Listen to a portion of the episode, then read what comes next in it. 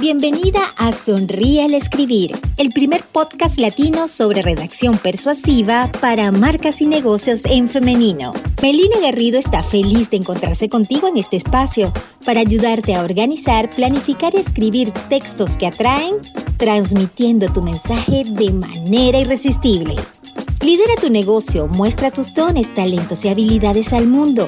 Visualiza tu marca en Internet con palabras que conectan emocionalmente con tus clientas y además que puedan vender. Prepárate, sonríe, que esto está a punto de comenzar.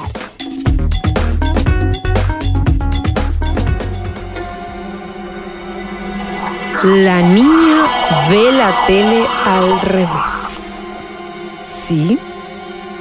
Eso se lo oí decir a mi madre en una conversación de patio con sus vecinas. Recuerdo perfectamente que la otra vecina le contestó, ay Dios mío, ¿no será que está poseída? ¿No será que le pasó?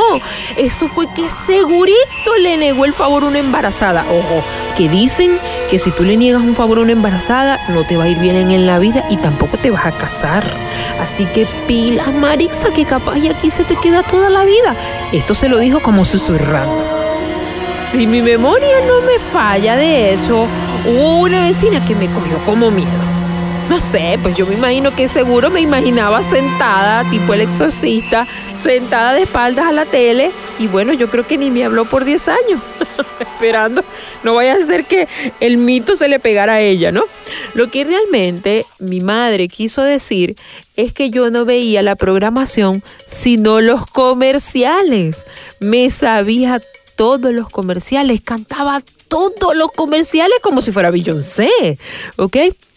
De verdad que sí, todo, todo. Y de hecho, hoy por hoy todavía hay comerciales insignes de mi país que me lo sé completamente. Una cosa súper loca, ¿no? Yo creo que estos son parte de mitos, creencias que durante los años se arraigaron hasta el punto que las personas los creen y lo asumen como una verdad absoluta. A ver, ¿quién es, ¿a quién no les has escuchado como que no pases por debajo de una escalera? Mira, eh, los novios no se regalan zapatos. Yo recuerdo que de joven, bueno, de más joven, ahorita sigo siendo joven, ¿ok? A ver, no, no te regales zapatos porque se van. El 31 de diciembre ponte ropa interior amarilla para que tú atraigas la suerte, o sea. Vainas que a pesar del tiempo se siguen practicando, pues a ver si la pegan y algo bueno sale. En la redacción persuasiva, amiga mía, pasa exactamente lo mismo. Mitos que hay que derribar para escribir más y mejor. Hoy, en este capítulo, los echamos para abajo. Adelante. A ver, número uno, creencia. Soy mujer. ¿Cómo yo no voy a entender a las de mi propio género? Falso, falso de toda falsedad. La redacción persuasiva requiere preparación, investigación y planificación. Incluso antes de que tú te pongas a escribir y a ver, lo voy a hacer algo así muy sencillo. Cuando tú eh, lo, leas, te aseguro que aquellas publicaciones que mejor te han salido es porque precisamente tú te las pensaste primero. Ay, voy a escribir sobre esto. ¿Cómo lo preparo? ¿Cómo lo digo? ¿Pero qué hago? ¿Será que escribo esto? Voy a hacer un reel. O sea, tienes que prepararte a veces antes de tomar el papel y el lápiz para escribir. No es lo mismo, de hecho, escribir para una mujer, por ejemplo, de 50 años ejecutiva, autónoma, que una que está en redes sociales de 20 años, de 18 años y que es muy tecnológica. Por supuesto, estamos hablando de que a pesar de que son mujeres, tienen necesidades diferentes. ¿Ok? A ver, mito número 2.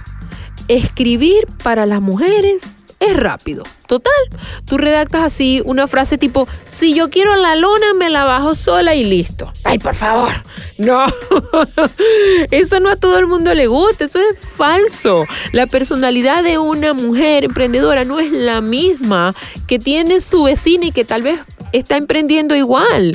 Por ejemplo, no es lo mismo que me percibas como una mujer con un estilo a ver, rockero, rebelde, desenfadado, a que de repente otra que no quiere sentirse así. Por ejemplo, en mi caso, En mi caso yo no es sencillamente diferente. Mi personalidad de marca es otra. Entonces hay quienes desean hacerse notar ejecutiva porque quieren clientes así y otras van a querer que su voz resuene de una forma más romántica, más sensible, más casual, en fin, ¿no? Em, todas tenemos una personalidad distinta. Ponerse en la piel de una dueña de un negocio implica una completa personalización de su identidad verbal. Todas tenemos necesidades, personalidades, demandas diferentes y por lo tanto, lógicamente, no todas debemos obligatoriamente sonar igual. Creencia o mito número 3. A ver, esta precisamente va con las profesionales a las que nos delegan servicios, ¿ok? No sé por qué pides tanta información. Si se supone que tú eres la redactora especializada, ya tú deberías de saber eso. Falso, amiga mía, falso. Miren, a mayor información, mejor te vas a diferenciar del resto. A ver, ¿qué significa esto? Significa que una clienta que sabe a quién se dirige, que la conoce, que conoce precisamente para quién escribe, significa que va a tener obviamente mayor coherencia en su contenido, más claridad, palabras con más persuasión, lo que de seguro significa más dinero, prosperidad, tranquilidad, tiempo libre y éxito, si, si todo sale bien.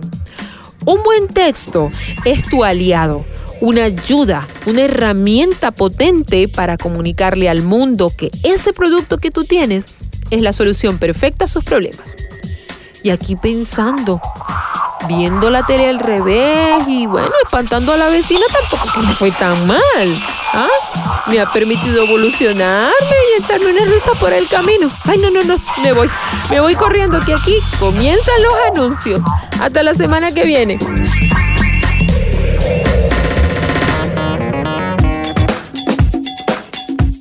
por escuchar Sonríe al Escribir, el podcast de Melina Garrido. Te invitamos a seguir sus contenidos en las redes sociales, arroba soy Melina Garrido, y puedes suscribirte a su comunidad desde su sitio web, melinagarrido.com. Hasta un próximo Sonríe al Escribir.